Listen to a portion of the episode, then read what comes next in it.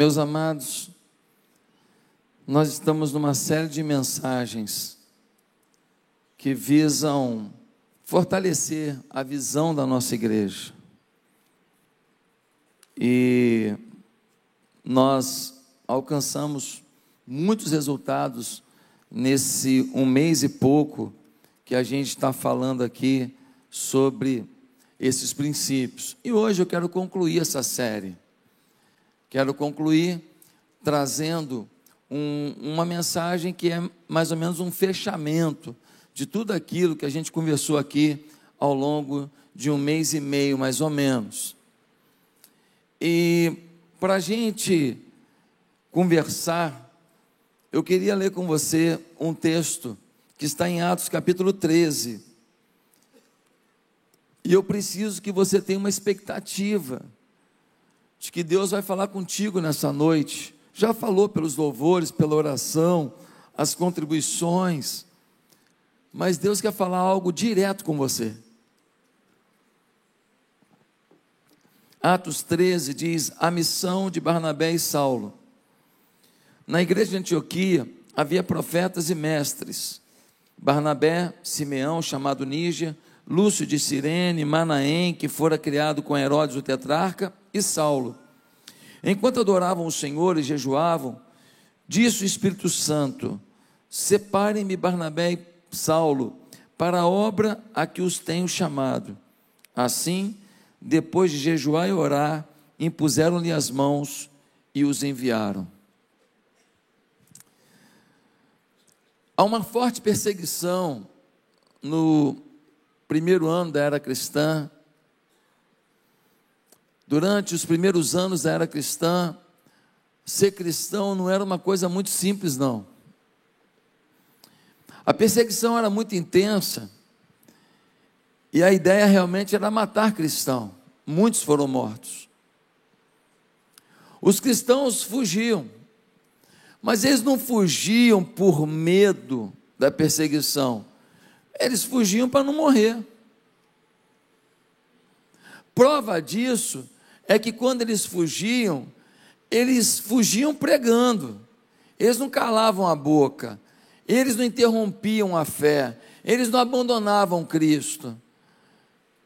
Tem alguém vindo ali para me matar. Eu saio correndo falando: Jesus é o Salvador, Jesus é o Salvador, Jesus é o Salvador. Se arrependa, aceite Jesus. Eles saíam daquele ambiente perigoso só para não morrer. Mas eles não saíam do ambiente da fé. Quem entendeu? Porque tem muita gente hoje que, por causa da lacração, por causa do politicamente correto, por causa da pressão social, está se afastando da Bíblia. Está reproduzindo o que o mundo está falando. Está querendo bancar o, o politicamente correto. Todo mundo que quiser bancar o politicamente correto pode estar tá bancando o biblicamente incorreto. Você toma cuidado. Meus amados irmãos, Nesse contexto de gente fugindo e pregando, um grupo de pessoas foi para Antioquia e lá plantou uma igreja. Antioquia ficava uns 480 quilômetros de Jerusalém, ao norte. Tinha uma população de umas 500 mil pessoas e era um grande centro comercial.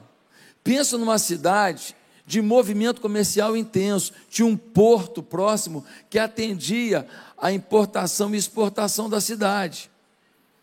Nessa cidade vinha gente de tudo quanto é lugar e, portanto, era uma cidade cosmopolita. Um grupo de pessoas que passou por Antioquia, eles seguem para Jerusalém. Quando eles chegam em Jerusalém, eles encontram quem? Os apóstolos de Jesus. E quando eles encontram os apóstolos, eles falam: gente, passamos em Antioquia, tem uma igreja lá tremenda. Os apóstolos falam: como? Igreja Antioquia? É, eles estão revolucionando a cidade. A cidade tem 500 mil habitantes e está se convertendo um monte de gente. Um monte de gente se rendendo a Deus, um monte de gente adorando a Deus. Um ambiente de amor intenso crescendo, Quanta coisa linda acontecendo. Os apóstolos ficam assustados com aquilo e falam: Mas quem foi para lá? Eles não sabem dizer, porque não foi nenhum dos líderes de louvor conhecido, dos pastores conhecidos, dos líderes de ministério conhecido. Eles viram para Barnabé, que é um cara respeitado, e falaram: Barnabé, pode dar um pulo em Antioquia para ver o que está acontecendo? O Barnabé vai para lá. Como é que ele vai, gente? Ele pega o quê? Um avião? Ele pega um helicóptero? Não. Ou ele vai a pé, ou ele vai em cima de um bicho, ou ele vai andar uma parte do caminho, outra parte vai pegar um barco de, uma, de um porto até outro e caminhar o resto, ou ir em cima de um bicho o resto. Viagem naquela época é tarefa braba. O Barnabé vai andar 500 quilômetros, vai chegar lá. Quando ele chega lá, no capítulo 11, a gente vê o que aconteceu, o que, que ele viu. Quando ele chegou lá no capítulo 11, versículo 23, a gente lê algo muito legal, diz assim: Este ali chegando e vendo a graça de Deus, ficou alegre e os animou e a permanecerem fiéis ao Senhor de todo coração. Quando Barnabé chegou na igreja, ele não encontrou ministério de louvor top, não. Ele não encontrou ministério de família top, não. Ele não encontrou ministério kids top, não. Ele não encontrou uma estrutura, um, um LED, um, um visual. Não, ele encontrou a graça de Deus.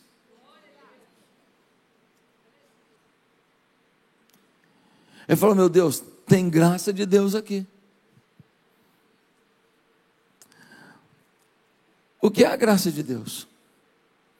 A graça de Deus é quando a gente tem uma motivação de Deus, uma alegria de Deus, uma paz de Deus, uma, uma bênção de Deus, um favor de Deus, uma unção de Deus, milagres de Deus, uma vontade de viver para Deus, uma sede de Deus, uma fome de Deus, um favor de Deus, um direcionamento de Deus, uma paixão por Deus, uma entrega a Deus, é a graça de Deus.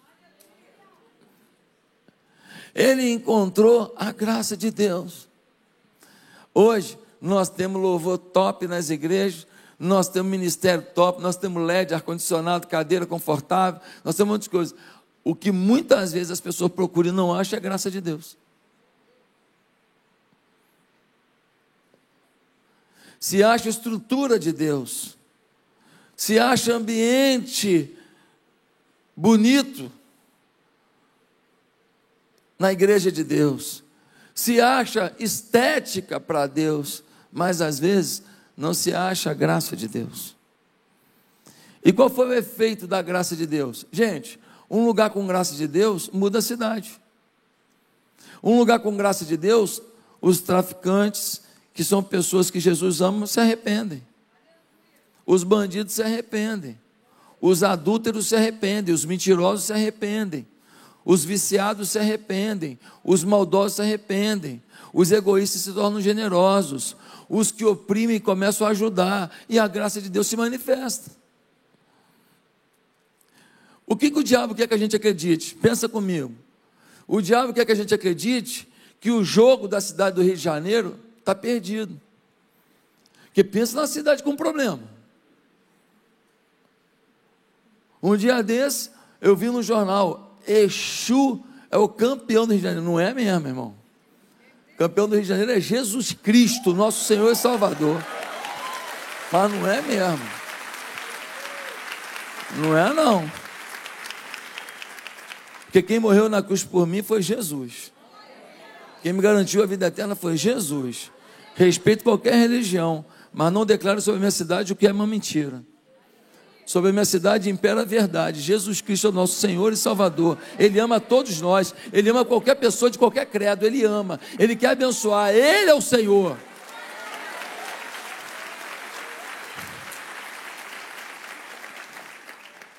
Meus amados irmãos, a graça de Deus tomou a cidade.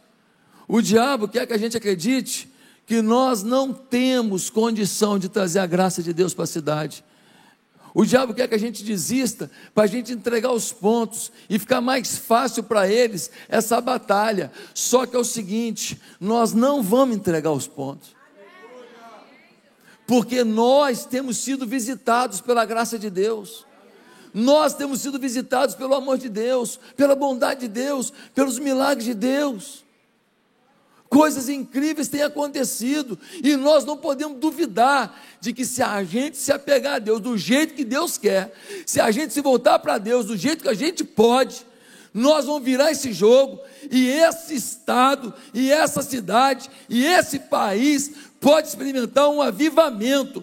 E aí nas revistas do mundo inteiro vai aparecer avivamento carioca. Avivamento carioca. Meu Deus. Por quê? Porque a graça de Deus, a graça de Deus se manifestou. Agora, esse texto, Atos 13, nos explica quando é que uma igreja consegue trazer as, a graça de Deus para o mundo. Quatro coisas têm que acontecer. E hoje você tem que responder se essas quatro coisas acontecem na sua vida. Primeiro, uma igreja capaz de revelar a graça de Deus tem um povo que busca a Deus além do culto e do domingo. Uma igreja que busca a Deus além do culto e do domingo. Tem gente que é turbinado de domingo. Domingo ele sai daqui. Oh, ah, Aí não busca Deus nem um dia. Aí segunda-feira, oh, terça, oh, quarta, oh, quinta. Ó a vida espiritual do miserável. Tem um endemoniado ali, meu Deus do céu. Por quê? Porque lhe falta a graça de Deus. Ele não se turbina da graça de Deus ele não ingere a graça de Deus, ele não tem sede da graça de Deus. Agora dá uma olhada no versículo 2: diz assim: enquanto adoravam o Senhor e jejuavam, disse o Espírito Santo: separem-me Barnabé e Saulo para a obra que os tenho chamado. Deus pediu para a igreja de Antioquia: enviem Paulo e Barnabé para a obra de Deus. Mas isso aconteceu quando eles estavam fazendo alguma coisa que não era no domingo, não era no culto, não era na reunião, era um estilo de vida. Eles jejuavam e eles adoravam. Pastor, adoração é comigo. Eu escuto louvor o dia inteiro. Você pode escutar louvor o dia inteiro e não adorar um segundo. Porque adoração não é música. Adoração é a vida que você vive. Adoração é o jeito que você cuida da sua mulher. Adoração é a sua humildade com as pessoas. Adoração é como você trata o seu funcionário. Adoração é a sua humildade diante de uma ofensa. Adoração é a sua capacidade de pedir perdão. Adoração é como que você fala de Jesus. Adoração é a consistência entre o que você fala e o que você vive. adoração pode até ser também uma canção em que você fala, mas você não fala por causa da rima e da poesia que alguém escreveu. Você fala porque você vive e exala do seu coração. Isso é adoração. Até remou. Meus amados irmãos, esse povo jejuava e orava. Gente, 1950, a Coreia do Norte está numa guerra horrível, a Coreia do Sul, numa guerra horrível contra a Coreia do Norte. O país fica arrasado. Os caras não sabem como recomeçar o país. O que, que eles fazem? Vão buscar Deus.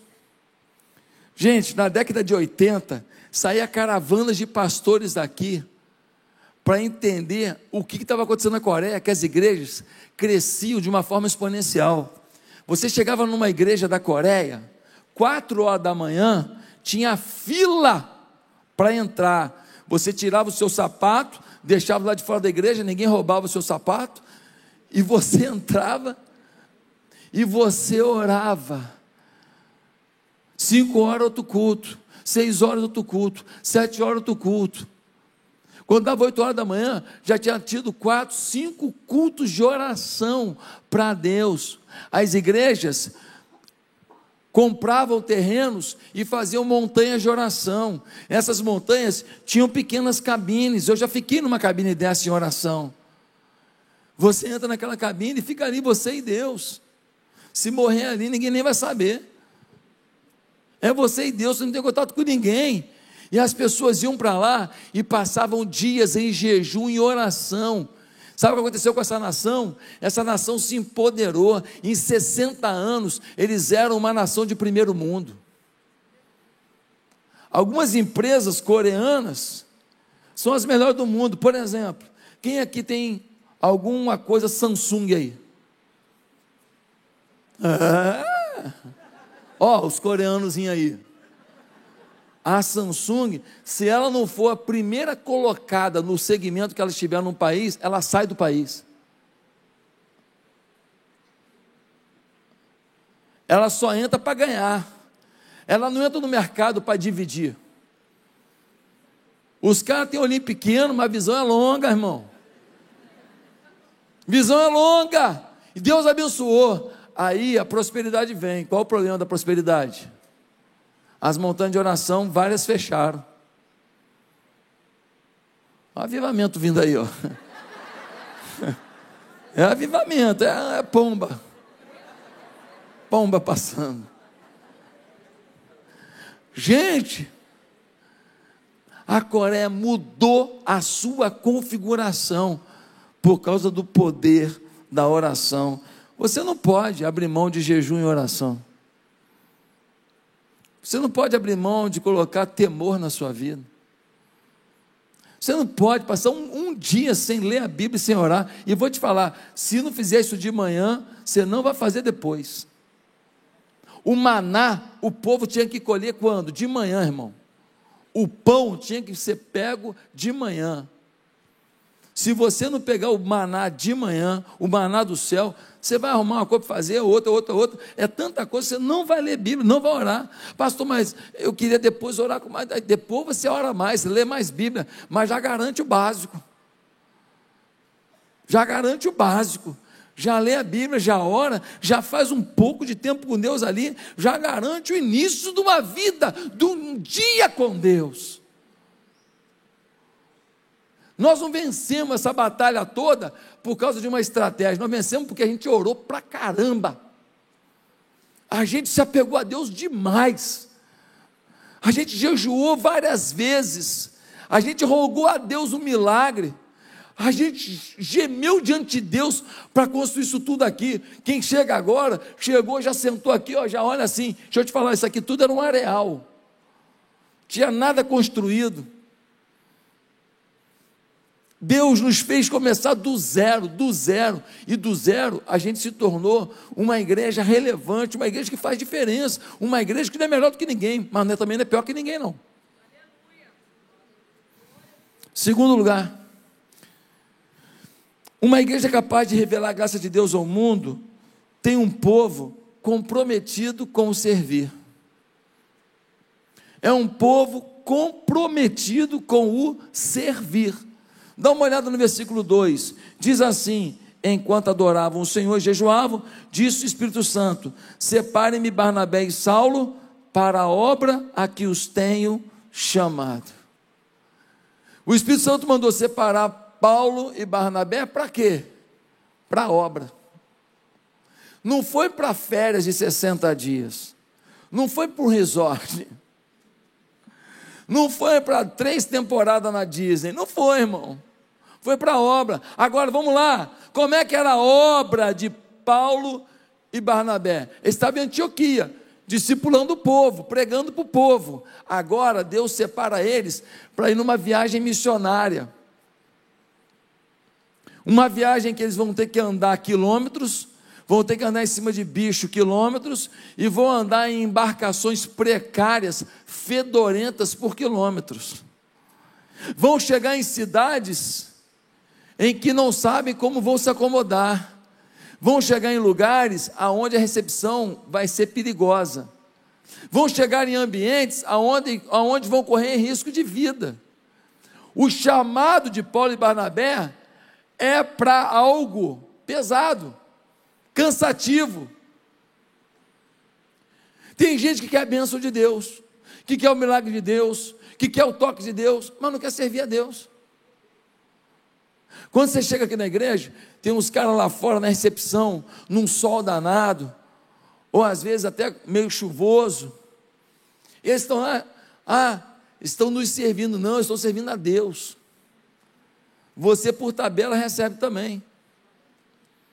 Quando você chega e deixa seu filho no Ministério Kids e tem lá 200 voluntários trabalhando naquele ministério num domingo, e eles contam historinha, faz teatrinho, leva o seu filho no banheiro, tira a meleca do seu filho, vê o seu filho chorando. Ah, pastor, eles estão servindo a mim. Você é por tabela que estão servindo a Deus. Se você não agradecer, eles não vão ficar chateados, porque eles fizeram para Deus. Se você agradecer, você foi educado. Parabéns.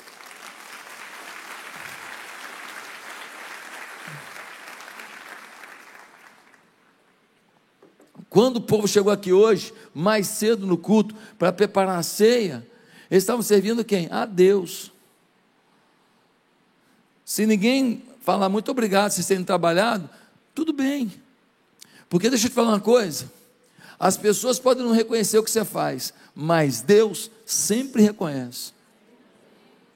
Tem filho que não reconhece o que você faz. Tem filho que é ingrato, mas pai, mãe, fica triste não, porque Deus sempre reconhece o que você tentou fazer. Às vezes, de um filho, de uma filha, você não vai ter a gratidão, mas você vai ter de Deus a recompensa, porque Deus é fiel. Meus amados irmãos, nós precisamos pensar no servir. Eu fui a governador Valadares, cheguei governador Valadares, tinha uma mulher com um monte de criança assim, Aí eu virei para o vice-presidente e falei, rapaz, que mulher com um bando de criança desse ao redor dela. Aí ele falou, ô oh, pastor, essa história dessa mulher é muito bonita. Eu falei, como é que é? Essa mulher, ela é aposentada. Aí ela pega essas crianças que ficavam na rua. Ela começou a botar dentro da casa dela, ela dá comida, que muitos ficavam sem comida. E ela dá é, aula, e ela ensina a fazer o dever de casa. E ela obrigou todo mundo a ir para a escola, porque alguns ficavam na rua, nem ia para a escola, que os pais não estavam nem aí e ela cuida dessas crianças. E aqueles dois ali, ó, ela já adotou, porque o pai e a mãe foram para a cachaça, foram para o mundo, deixaram aí, ela teve que adotar. Eu falei, nossa, mas quanta criança é? São várias. Eu falei, mas como que ela sustenta essas crianças, dá comida todo dia? Ele falou assim: ela faz isso com a pensãozinha dela e com ofertas. Eu falei, então quer dizer que se não tiver oferta, ela podia comer um macarrão com ovo. Vai comer só o macarrão? É isso mesmo. Então quer dizer que se não tiver oferta, ela ia poder chupar uma laranja e comer uma, uma banana. Se não tiver oferta, talvez ela não tenha nem a laranja. É isso mesmo. Eu fiquei pensando, caramba, gente. Ainda tem gente que se importa com os outros. Aí eu fico pensando no que você tem, no que eu tenho, e no que a gente tem doado e no que a gente tem servido.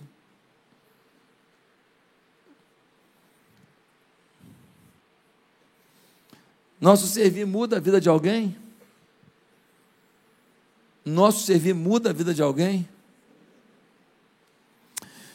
Terceiro lugar, se nós queremos promover a graça de Deus na cidade, nós temos que ser um povo sensível e obediente ao Espírito Santo. Sensível e obediente. Tem gente que nem é sensível, nem ouve, como é que vai obedecer? Tem gente que o Espírito Santo já falou contigo, já gritou contigo, já empurrou você, já deu na sua orelha e você ainda não aprendeu. O Espírito Santo não sabe fazer, agora só te matando. Porque ele já fez de tudo quanto é jeito para você tentar entender, para você, de alguma maneira, entender o que ele espera da sua vida. Você estava numa boa, não quis ouvir o Espírito Santo. Você avançou mais, não quis ouvir. Ele permitiu você perder tudo você não quer ouvir. Você se lasca e você não quer ouvir. Sabe por quê? Porque você é orgulhoso. Orgulhoso. Sabe por que você não procura ajuda de ninguém? Não, porque eu não gosto de falar da minha vida. Não, não é porque você não de falar da sua vida, não. Porque você é orgulhoso. E muito. Sabe o que, que a sua empresa está se lascando aí? Ó? Você não sabe nem quanto você tem no caixa. Se eu perguntar quanto é que é o seu patrimônio líquido, você não sabe. Você não sabe uma fórmula básica para saber se você já quebrou ou se você está superavitário. Você não sabe. Você não, você não tem nenhuma previsão de quanto que você vai ter de faturamento no final do ano, dentro dessa perspectiva de crescimento que você está tendo. Você não sabe nada, mas você não procura ajuda. Aquela época de administração, com a caneta pendurada na orelha do seu Zé, acabou. Acabou, a concorrência agora é outra. O seu Zé está no aplicativo, vendendo no iFood, contabilizando tudo num, num aplicativozinho, gerando relatório, fazendo os pagamentos. Ei, o mundo mudou. Ah, pastor, então você vai me ajudar? Não, querido, você tem um monte de gente que vai te ajudar. Tem um monte de empresário do seu lado. Se eu for dar consultoria para todo mundo, eu morro. Tem um monte de gente aí que tem habilidades que você não tem, e você tem habilidades que ele não tem. Vamos lá, vamos trocar. Vamos nos ajudar. Vamos promover crescimento. Vence o seu orgulho. Muitos aqui, a vida conjugal não é legal, a vida familiar não é legal, seus planos não se realizam, e você está aí, ó. E ainda fica com inveja de quem tem, Cacilda. Desculpa qualquer Cacilda do ambiente. E quando era pequeno falava Cacilda. Gente, pelo amor de Deus, vamos vencer o nosso orgulho. E vamos ouvir o Espírito Santo. E vamos viver uma vida melhor. Olha o que diz o versículo 3. Diz assim: Assim, depois de jejuar e orar, impuseram-lhe as mãos e os enviaram. Depois de jejuar e orar, impuseram-lhe as mãos e os enviaram. Gente, eles ouviram a voz de Deus e obedeceram. Não era fácil enviar os dois pastores da igreja, Paulo e Barnabé. Eram os dois líderes da igreja. Mas o Espírito Santo falou. Alguém podia falar assim: o Espírito Santo não pode falar isso. Como é que o Espírito Santo vai falar para enviar os dois pastores da igreja? Seria mais ou menos alguém chegar aqui e falar assim: Pastor, tem uma revelação do céu. Pode falar, meu irmão. Ó, oh, pastor, eis que te digo. Deus está enviando você e todos os pastores de rede da igreja de uma vez só para o Afeganistão. Falei, irmão, só pode ser o diabo. Tudo bem os pastores de rede, mas eu também. gente, mas se a gente tiver a sensibilidade do Espírito, aquilo que parece mais absurdo é aonde a gente vai viver a experiência mais louca do poder da fé. Se o Espírito está mandando, a gente manda todo mundo, alguém assume o trabalho, a igreja continua fluindo e a gente, em dois anos, tem uma igreja com 200 mil membros no Afeganistão e o Espírito Santo toma o país inteiro. Se for de Deus, é de Deus. Por quê? Tem muita coisa louca que o Espírito Santo já te pediu que você não viveu. Sabe por quê? Porque você não está nem ouvindo. Você perdeu a sensibilidade. Pastor, eu quero ter sensibilidade. Não vai conseguir ter sem viver intimidade. Tem que conviver todo dia com Deus. Pastor começa a orar, aí começa a pensar um monte de porcaria. Pois é, você não está acostumado, força a barra. Treine até ser. Treine ser um homem de oração até ser. Treine ser uma mulher de experiência com Deus até ser. Treine ser um adorador até ser. Treine ter o poder de Deus até ter. Treine, vai tentando, vai lá, Senhor, eu quero, eu quero, eu quero, eu quero, até ter. Meus amados irmãos, em Atos 20, tem uma passagem linda de Paulo que ele fala: Estou indo para Jerusalém, não sei o que vai acontecer lá, não, só sei de uma coisa, o que o Espírito me fala. Olha isso, Paulo falando que vai para Jerusalém, não sabe o que vai ter, só o que o Espírito fala. Aí ele fala assim: que me esperam prisões e perseguições. O Espírito falou aquilo que ninguém quer ouvir. Mas o que, que Paulo fez? Foi para Jerusalém. Foi. Foi preso mesmo, perseguido mesmo. Mas dentro da cadeia ele fez uma revolução. Dentro da cadeia, parado lá, ele escreveu as cartas que nos abençoam até hoje. Filipenses, Tessalonicenses, essas cartas maravilhosas foram dentro da prisão. Tudo estava no plano de Deus, o que parecia o fim de Paulo, virou uma revelação por toda a nossa vida e toda a nossa história. Aonde parece que é o fim, na verdade é o recomeço. Em último lugar, como que a gente pode trazer a graça de Deus para a cidade? Nós temos que ser um povo disposto a oferecer seu melhor para Deus. Um povo disposto a oferecer seu melhor. No capítulo, no versículo 2 diz que o Espírito Santo falou com eles: envie Paulo e Barnabé. A igreja estava enviando quem? Os melhores. Não estava enviando um povo que estava dando trabalho na igreja. Não estava enviando uns caras que não não estava rendendo muito. A igreja enviou os dois feras, Barnabé e Paulo, os teólogos, os experientes, os pastores.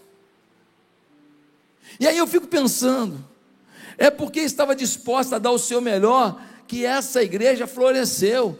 Sabe de uma coisa, gente? Muitos de nós aqui temos dado o nosso melhor para os nossos negócios, temos dado o nosso melhor para o nosso entretenimento, temos dado o melhor para os nossos hobbies, temos dado o melhor para as nossas redes sociais, mas poucas pessoas aqui poderiam dizer: Eu tenho dado o meu melhor para Deus. Lucas 15 fala de uma mulher, uma viúva. E diz a Bíblia que ela pegou duas moedinhas e jogou no gasofilácio, lá, ó, a ofertinha dela lá. Jesus olhou e falou assim: essa mulher aqui deu a maior oferta. Aí o camarada do lado falou assim: é ruim. Mulher pobre. É, se eu perder para ela, eu ganho de quem? Deu nada, pô. Você deu quanto? Fala, eu dei três mil reais. Jesus fala para ele: É, cara, você deu três mil reais, mas ela deu, deu mais que você. Mas como, Jesus? Eu fiquei enfiando nota aí, demorou um tempão. Falei, pois é, cara. Você deu três mil, mas você ganha muito. Três mil não alterou em nada seu sistema de vida. Não alterou em nada o que você come, não alterou em nada o que você veste, não alterou em nada onde você passeia. Só que essa mulher aqui, ela só tinha duas moedinhas que ela ia comprar um pão e um pouquinho de margarina. E ela ia comer pão com margarina, ia ser o almoço dela e a janta dela. Mas quando a gente falou aqui na igreja da necessidade dos dos pobrezinhos, quando a gente falou aqui dos missionários, ela decidiu pegar o almoço dela do dia e colocar no altar e ficar sem comer, para que Deus fosse exaltado. Você deu o que estava te sobrando, ela deu tudo. Quem deu mais? Você lembra quando Abraão, Abraão esperou 25 anos para ter um filho da promessa. Aos 75, Deus falou com ele: vai ter um filho. Poxa, eu estou 70 anos tentando, véio. 60 anos tentando, não consegui. Estou com 75 anos, desde adolescente, que naquela época casava cedo, e eu não consegui ter filho. Vou ter filho agora, vai. Ele espera 25 anos, nasce o filho da promessa. Aí o filho da promessa vai crescendo, o moleque vai ganhando corpo e tal, está com 15 aninhos. É o xodó do Abraão. Ele olha para aquele moleque, ele, ele chora de alegria, ele se emociona. É, um, é uma alegria abundante ver aquele moleque. Aí Deus vira para ele e fala assim: Abraão, eu quero te pedir para fazer o holocausto. Claro, Senhor. Vou pegar o melhor cordeiro, vou imolar o cordeiro, vou botar no altar e sacrificar o Senhor. Aí o Senhor fala para ele: Pois é, o cordeiro vai ser diferente. Como assim, Senhor? É, eu quero que você sacrifique o teu filho.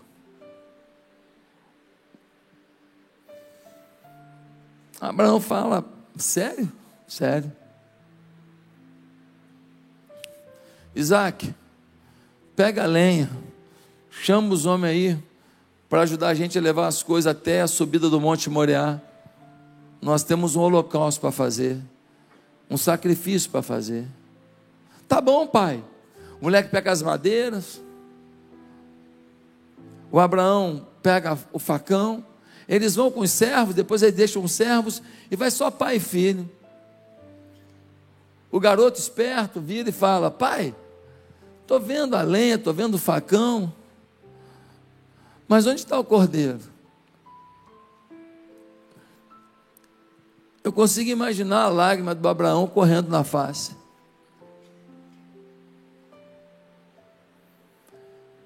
Ele olha para o filho e fala: Filho, Deus proverá. Vem comigo, filho. Eles vão subindo a montanha, o garoto carregando as madeiras, e o Abraão pensando: Meu Deus, eu confio no Senhor, eu não sei o que está acontecendo, mas eu não posso dizer não para o meu Deus. Eles chegam lá, começam a colocar as pedras, fazem ali o altar, eles botam as madeiras em cima do altar para botar fogo depois. E o Abraão, com 115 anos, vira para o menino de 15 anos e fala: Deita no altar. Nunca o Abraão ia pegar o Isaac na corrida. Mas o que me assusta é que o Isaac deitou. Sabe por quê? Porque o Isaac sabia que era o Deus do seu pai. Se meu pai está falando para eu deitar, eu não estou entendendo nada. Ele esperou 25 anos pelo meu nascimento. Mas meu pai sabe quem é Deus. Eu tenho que confiar. Ele deita no altar o Abraão com lágrimas descendo pelos olhos, suando, tenso. Ele levanta o facão para imolar o seu filho. E quando ele vai imolar o seu filho, o anjo do Senhor fala: Para, para, para, pelo amor de Deus, Abraão. Para que o céu não aguenta ver o que você vai fazer. É muito forte ver um homem que consegue confiar no seu Deus na dimensão que você crê, Abraão. É muito forte o céu olhar e falar: olha a fidelidade desse homem. Abraão, você passou no teste. Deus fará de ti uma grande nação, e em ti serão benditas todas as nações da terra. Sabe por que algumas promessas não acontecem na sua vida? Porque você só terá tudo de Deus quando Deus tiver tudo de você. Tem algumas coisas que Deus só vai dar aos que decidiram entregar o seu Isaac. Tem algumas coisas que Deus só pode entregar a quem decidiu entregar o seu Isaac. As suas coisas mais importantes, os seus desejos mais importantes, as suas fontes de prazer mais importantes, os seus lucros mais importantes. Ah, meus amados irmãos, se nós formos uma igreja assim, coitado do diabo nessa cidade, ele está frito no quinto dos infernos, porque nós vamos sacudir o inferno, resgatando almas para o Senhor, resgatando, e o Senhor nos prosperando, os nossos negócios avançando, nossas famílias prosperando, nossos filhos se arrependendo, nossos casamentos sendo restaurados, os milagres vindo sobre os nossos corpos, a cura vindo sobre a nossa vida, a libertação sobre a nossa história, e a glória de Deus, e a graça de Deus tomando a cidade. Nós podemos mais. Nós podemos mais. Nós vamos conseguir. Se formos um povo disposto a oferecer o seu melhor a Deus, se formos sensíveis e obedientes ao Espírito Santo, se formos comprometidos com servir, cada um fazendo alguma coisa aqui, e se a gente tiver um povo que busca a Deus além do culto e do domingo, Deus pode contar contigo? Podemos sair daqui com uma nova postura. Podemos sair daqui enchendo as células. Podemos sair daqui abrindo as nossas casas para ser agência de Deus. Podemos sair daqui dizendo: Eu parei de liderar a célula, foi preguiça minha, vou voltar. Podemos sair daqui dizendo: Eu não era dizimista, agora você, porque eu entendi a minha aliança com o Senhor. Ah, Podemos sair daqui dizendo: domingo que vem não vai ter uma cadeira vazia nesse ambiente, porque eu vou levar alguém, eu vou levar. Gente, se a gente tivesse convidado hoje, já tinha que ter tido cinco cultos aqui na igreja. Se a gente tivesse saído a semana inteira convidando, o quê? Três cultos não caberia. Tem uma unção na tua boca que você ainda não está usando. Tem um mover nas tuas mãos que você não está usando tem uma experiência de consagração a Deus, de vivência em Deus, que só quando o teu serviço acompanhar o teu discurso é que Deus vai ministrar sobre você. Curve a sua cabeça nesse momento. E eu queria perguntar: será que tem alguém aqui que fala, eu quero a graça de Deus? Se você quer a graça de Deus, tudo começa com a entrega da sua vida a Jesus. Não tem graça de Deus sem o Deus da graça. E o Deus da graça entra na tua vida quando você se rende a Jesus. Quando você convida Ele para ser Senhor da sua vida. Quando você pede perdão dos seus pecados. Quando você reconhece que sem Jesus você não vai bem. Mas que com Jesus você pode todas as coisas. Jesus quer reinar na sua vida, abençoar a sua vida. Você não gostaria de se entregar para Ele agora? Aonde você está? Eu queria que você fizesse uma simples oração comigo. Se você quer começar uma nova vida em Jesus, ninguém precisa te ouvir. Fale no seu coração. Quem está na internet, repete comigo também. Diga assim: Santo Deus, eu me rendo ao Senhor. Eu peço perdão dos meus pecados. Senhor, por favor, muda a minha história, muda a minha vida. Eu não sei o que o Senhor quer de mim, mas eu quero viver tudo que o Senhor tem para mim. Senhor, me ajuda a entender o teu plano. E nas minhas necessidades e dores, coloca o teu bálsamo, coloca o teu remédio. Vem com a tua mão de poder sobre a minha história. Em nome de Jesus. Amém.